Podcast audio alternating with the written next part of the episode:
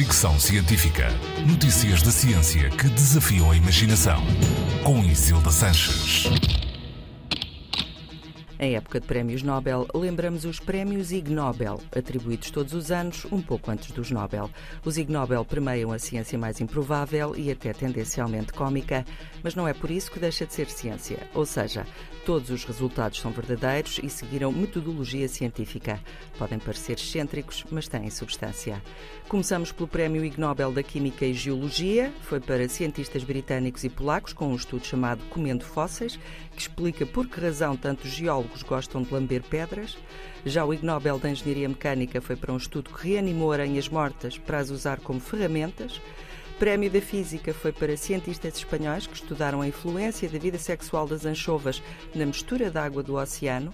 Espanha recebeu ainda o Ig Nobel da Comunicação com um estudo que analisa as especificidades cerebrais das pessoas que falam ao contrário mais ignóbeis. O da literatura foi para uma equipa internacional de cientistas que estudou o que sentem as pessoas quando têm que repetir muitas, muitas, muitas, muitas, muitas vezes a mesma palavra.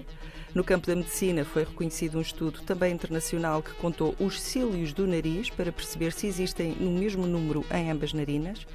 Também há Ig Nobel para a Medicina Pública, foi para investigadores americanos e da Coreia que desenvolveram a Stanford Toilet, um tampo que se adapta a qualquer sanita e é capaz de fazer vários tipos de exames médicos.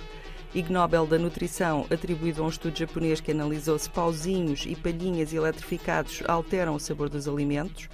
No campo da psicologia, ganhou um estudo americano que quis saber quantas pessoas olham para cima se virem outras pessoas a fazê-lo quando vão na rua.